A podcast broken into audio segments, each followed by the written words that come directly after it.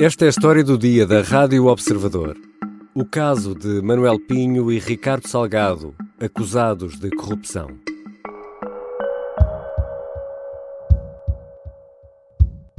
A única coisa que eu posso dizer sobre o tema é que, naturalmente, o Ministério Público está atento aos prazos, como não poderia deixar de ser. Muito obrigado. Portanto, uh, este habeas corpus da defesa para si não faz sentido?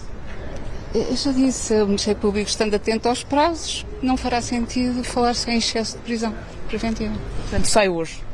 Com certeza. Esta declaração da Procuradora-Geral da República foi registada pela RTP quando Lucília Gago chegava à sede da Polícia Judiciária em Lisboa nesta quinta-feira. Lucília Gago foi convidada para participar numa conferência sobre corrupção e contratação pública. A defesa de Manuel Pinho queixava-se às primeiras horas desta quinta-feira do facto de ainda não ter conhecimento de uma acusação. A Procuradora-Geral da República, por seu lado, garantia nesta curta declaração que a acusação sairia nesta quinta-feira. E saiu mesmo.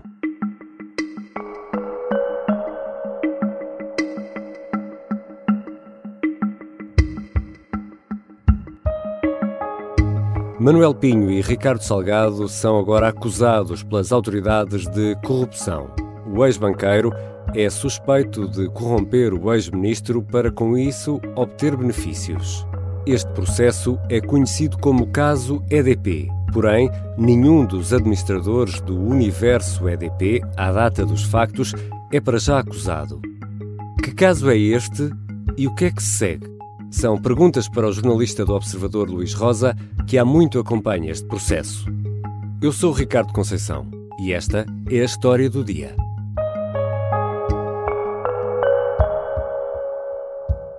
Bem-vindo, Luís. Olá, Ricardo.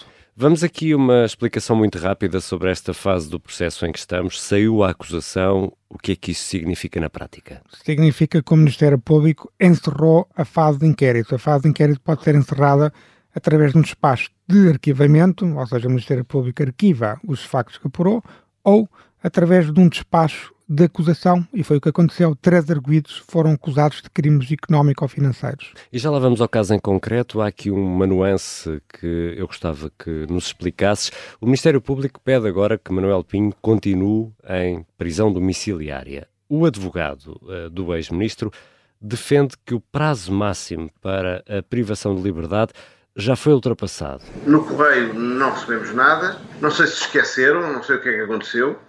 O que eu sei é que, à meia-noite e cinco, eh, farei aquilo que é o meu dever de patrocínio, que é apresentar um pedido de habeas corpus, o excesso do, do, do período de tempo durante o qual ele pode estar Uh, privado da liberdade. Ouvimos aqui o advogado Manuel Pinho, Ricardo Sá Fernandes, em declarações à SIC, avisar que ia avançar com um pedido de habeas corpus, um mecanismo legal para devolver à liberdade quem está preso de forma ilegal. Poderá ser este o caso, Luís?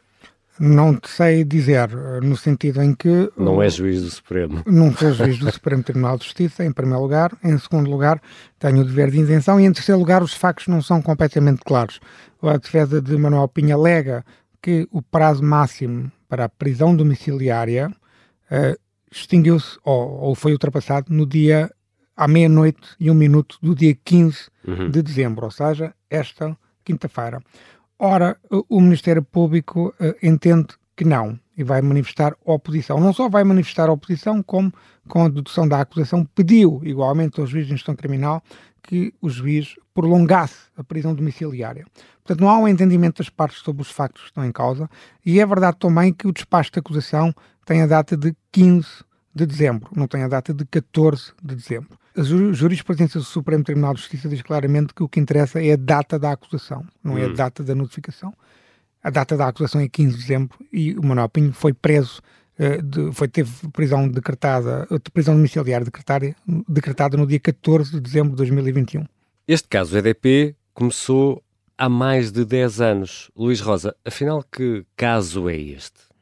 É um caso que tem a ver, chama-se caso EDP porque tem a ver com, exclusivamente, começou por ter a ver exclusivamente com a EDP. Hum. No que é exatamente no negócio principal da EDP, que é precisamente o fornecimento de eletricidade. Uh, esse fornecimento de eletricidade era, era regulado pelos chamados contratos de aquisição de energia, Uhum. E ainda no tempo do governo de Durão Barroso, esses contratos começou, começou a ser criada a legislação que levou à alteração desse, desse tipo de contratos, que passaram-se a chamar contratos de custo manutenção do equilíbrio contratual vai dar ao mesmo, simplesmente serve para regular o fornecimento de eletricidade, simplesmente a forma como era calculado os valores a pagar pela EDP, entre outros pormenores, eram alterados. E essa legislação, a segunda parte dessa legislação, foi executada por Manuel Pinho. Foi Manuel Pinho, enquanto Ministro da Economia de José Sócrates, que executou essa legislação. Daí, uh, é assim que o caso da EDP começa. Começa com suspeitas de favorecimento do Ministro Manuel Pinho à EDP. E é com denúncias? Eh, como é que, como é que Foram lá? seis denúncias que começaram, que se, com que se iniciaram estes autos. Dessas seis denúncias, cinco eram anónimas. Quem consultar os autos percebe claramente que o processo foi que começou assim. Uh, e até há uma a denúncia que não é anónima, é precisamente uh, de uma senhora que era membro do gabinete de, da Procuradora-Geral da República de então. Eh, de uh, Joana uh, Marques Vidal. E, portanto, é com essa denúncia dessa senhora procuradora que faz parte do gabinete que os autos, enfim, têm o empurrão. Mas as denúncias anónimas também tinham pormenores que depois vieram a confirmar que estavam corretos. Não, só isto. Depois de tanto tempo, mais de 10 anos, apenas Manuel Pinho, a mulher e Ricardo Salgado são acusados. Porquê? Apenas Bem, estas três pessoas? Sendo muito direto, porque o caso foi separado em dois processos. Hum. O processo principal, que terminou esta quinta-feira, apenas está concentrado no, nos alegados favorecimentos que a Manuel Pinho terá concedido ao Grupo Espírito Santo hum. e a Ricardo Salgado. A parte que tem a ver com a EDP, antes desta acusação, foi alvo de uma extração de certidão para um processo autónomo, ou seja, todas as suspeitas que têm a ver com António Mexia, ex-presidente da EDP, João Manceneto, ex-presidente da EDP Renováveis, e Bratirete Mexia, João Conceição, ex-assessor de Manuel Pinho no, no, Ministério da Economia e atual administrador da REN, das Redes Energéticas Nacionais, e Miguel Barreto, ex-diretor-geral de Energia, todos estes, eh, quer Barreto, quer uh, Conceição, eram suspeitos, juntamente com Pinho, terem sido alegadamente corrompidos por uhum. António Mexia e João Manceneto para beneficiarem a EDP nos contratos, na legislação que levou aos contratos CMEC, uhum. contratos de custo de manutenção do equilíbrio contratual. Todos esses factos e todas essas pessoas vão continuar a ser investigados num processo à parte. Num autónomo. Num autónomo, num segundo processo. Esta quinta-feira, simplesmente, Ricardo Salgado Manuel Pinho e Alexandra Pinho, mulher de Manuel Pinho, foram acusados. E foram acusados de quê, Luís? Quais são os crimes que estão agora aqui em causa? No centro destes crimes está uma situação que o Observador noticiou em exclusivo em abril de 2018. Manuel Pinho recebeu, enquanto Ministro de Economia de José Sócrates, uma avença mensal do Grupo Espírito Santo, do chamado saco azul do Grupo Espírito Santo, no valor de cerca de 15 mil euros. São esses 15 mil euros mensais que o uh, recebeu, que o Ministério Público liga a alegados favorecimentos hum. que o mesmo Manuel Pinho, enquanto Ministro, deu ao Grupo Espírito Santo. E os crimes? Manuel Pinho é acusado de corrupção passiva, fraude fiscal e branqueamento de capitais. A sua mulher é acusada em regime de coautoria com Pinho de branqueamento de capitais e fraude fiscal. Já Ricardo Salgado foi acusado de corrupção ativa, ou seja, terá alegadamente corrompido Manuel Pinho e de branqueamento de capitais.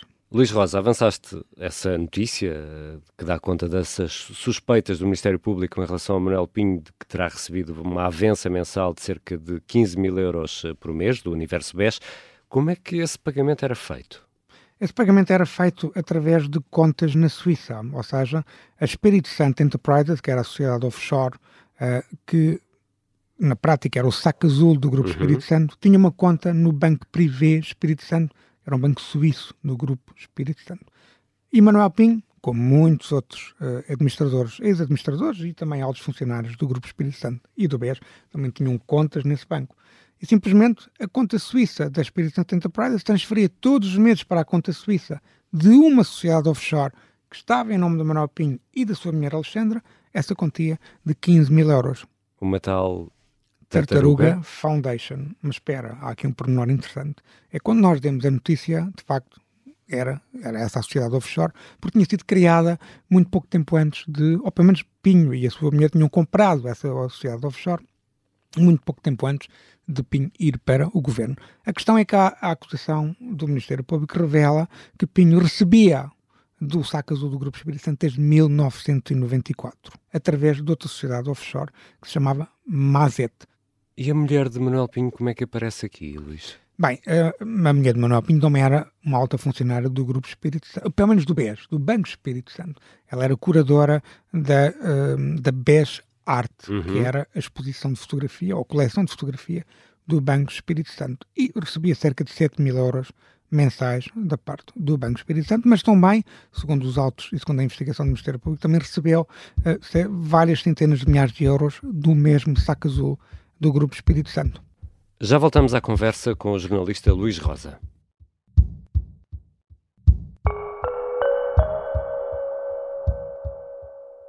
Eu sou a Sónia Simões, sou jornalista do Observador e durante grande parte deste ano de 2022, com o jornalista João Francisco Gomes, dediquei meses a investigar casos de alegados abusos de menores por elementos da Igreja.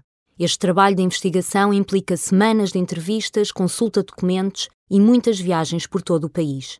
Isto só é possível graças aos assinantes do Observador. Assinar o Observador é fundamental para um jornalismo de qualidade. Estamos de regresso à conversa com o Luís Rosa, redator principal do Observador, um jornalista que há anos acompanha estes casos de suspeita de corrupção e tem sido dele muitas das notícias sobre o que será passado nos tempos do consulado de José Sócrates. Luís, segundo a tese da acusação, o que é que Ricardo Salgado ganhou com este alegado suborno? Bem, até do Ministério Público é de que Manuel Pinho terá favorecido o Grupo Espírito Santo em dossiês relacionados com a herdade do Comporta e do Pinheirinho, como através dos chamados projetos de interesse nacional. Este projeto de interesse nacional era uma espécie de selo criado pelo governo Sócrates para, eh, digamos, colar em projetos turísticos ou projetos imobiliários que teriam uma espécie de via verde administrativa e também teriam ganhos fiscais muito na altura, muitas, muitos dos grupos uh, empresariais que tinham projetos turísticos estavam desejosos de ter do estes, SPIN, é? selos do, do SPIN, exatamente, era o selo PIN. Então, o Manuel Pinho deu esse selo PIN à herdade da Comporta e à herdade do Pinheirinho tinham projetos de expansão uh, imobiliária muito fortes, ligados a campos de golfe, nomeadamente a organização da Ryder Cup, que não sei se percebes alguma coisa de golfe, de Ricardo. Muito, muito pouco. Eu muito também, pouco. muito pouco, só joguei duas ou três vezes, mas a Ryder Cup é uma das principais uh, uh, provas desportivas uhum. desta modalidade e havia um interesse do Grupo Espírito Santo, havia uma candidatura formal para trazer esta organização de, desportiva para Portugal, associando à mesma uma, o desenvolvimento imobiliário de projetos de turismo da Herdade do Comporta e do Pinheirinho. Daí a importância do projeto PIN. Mas, se no centro desta acusação estão os tais projeto PIN, os tais projetos de interesse nacional, tu já há pouco afloraste isto, mas afinal, o que é que isto tem a ver com a EDP? A EDP continua a ser uma questão estrutural, mas, como eu disse há pouco, foi separada. Há uma separação clara dos processos. E aqui podemos entrar numa, numa questão que é muito, é um clássico quase deste, deste tipo de, de criminalidade económica ou financeira, que é o Ministério Público não fez um mega processo desta vez, portanto hum. separou os autos. Manteve o nome? Manteve o nome, no sentido em que o, o processo novo, se calhar é que vai herdar esse nome, uhum. se calhar vai ter o selo EDP, uhum. Eh, e este fica com o selo Grupo Espírito Santo.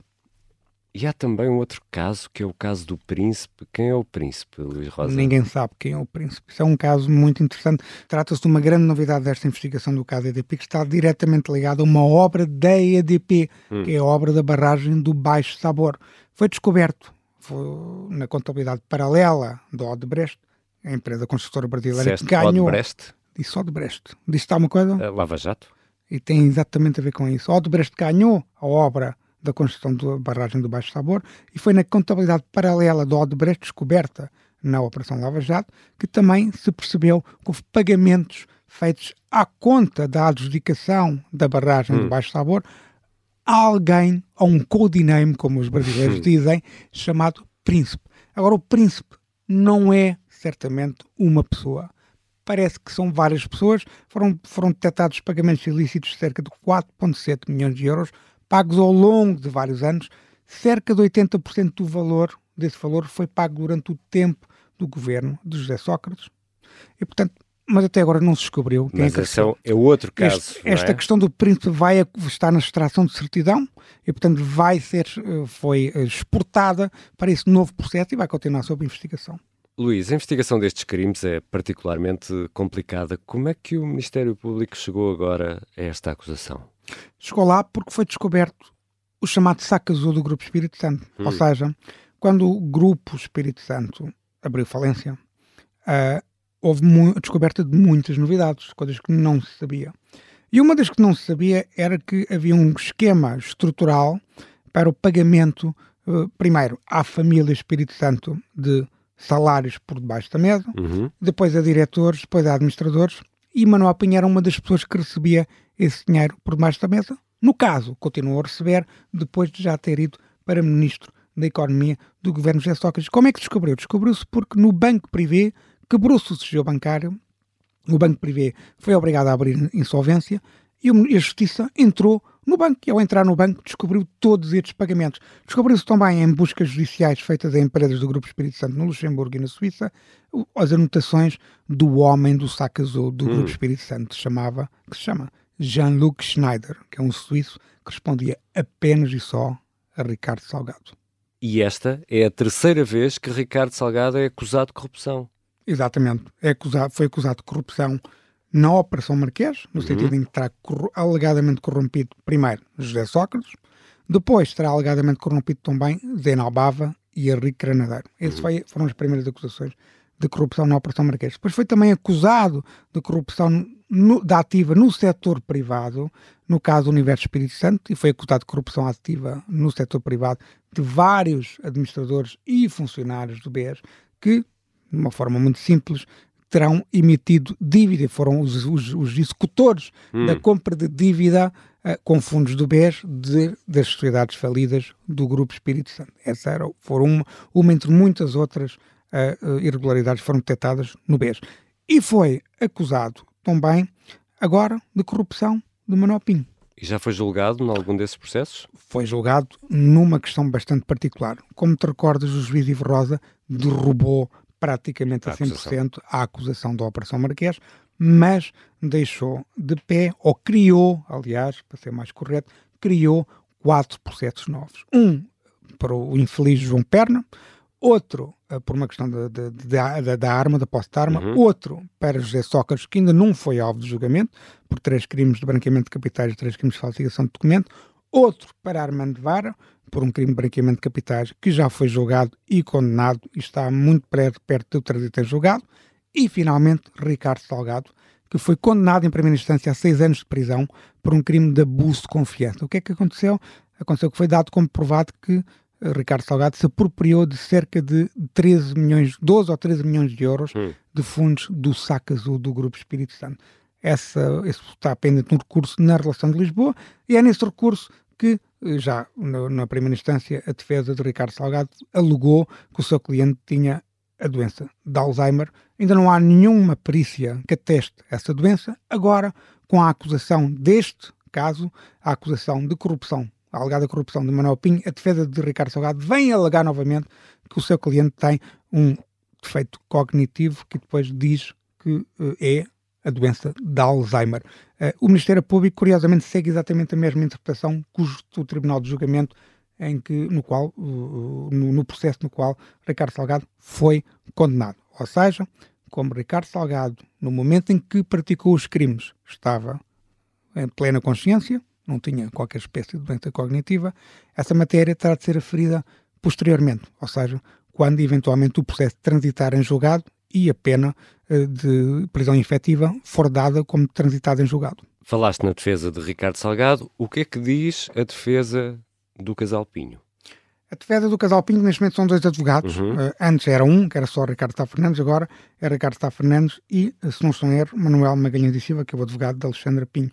Bem, a defesa de, de, de Manuel Pinho, uh, Manuel Pinho nunca esclareceu nos autos, por exemplo, a questão básica que é porque a razão recebeu cerca de 15 mil euros do Grupo Espírito Santo quando era Ministro da Economia. Há aqui uma coisa que é bastante elementar uh, e irrefutável. Nenhum Ministro da República pode receber um salário de uma empresa privada. Bem, o que Manuel Pinho diz e limita-se a repetir inúmeras vezes é que tudo o que recebeu lhe era devido. Hum. Como dando a ideia de que não foi praticada nenhuma ilegalidade. Mas o que é certo é que ele nunca deu nenhuma explicação, sempre se recusou a explicar. Eh, e agora, com a dedução da acusação, é o momento, pode ser o momento, se a defesa assim quiser, de requerer a abertura de instrução para contestar a acusação e depois começar a apresentar alguns dos argumentos sobre essa matéria. Em relação a Alexandre Pinho, é uma matéria que eu, confesso que nunca retive aqui nenhuma posição do Dr. Magalhães e Silva sobre a defesa da sua cliente, uh, portanto temos que avaliar isso, mas parece-me que há aqui uma questão, para responder diretamente se calhar à tua pergunta, é que a questão da prescrição destes factos, a prescrição criminal, parece-me que as defesas, mais tarde ou mais cedo, vão começar a levantar esse problema. Nos autos, a defesa, por exemplo, de Miguel Barreto já levantou a questão da uhum. prescrição uhum. e esta é uma questão que inevitavelmente vai ser levantada. É muito duvidoso que estes autos alguma vez transitem em julgado com penas de prisão efetivas. É provável que eles venham a ser declarados prescritos. Obrigado, Luís. Muito obrigado, Ricardo.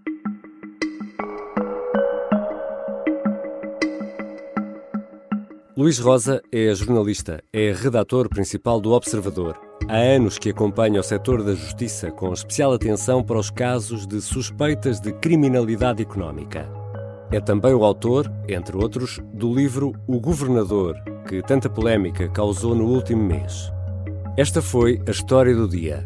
A sonoplastia e a música do genérico são do João Ribeiro. Eu sou Ricardo Conceição. Bom fim de semana.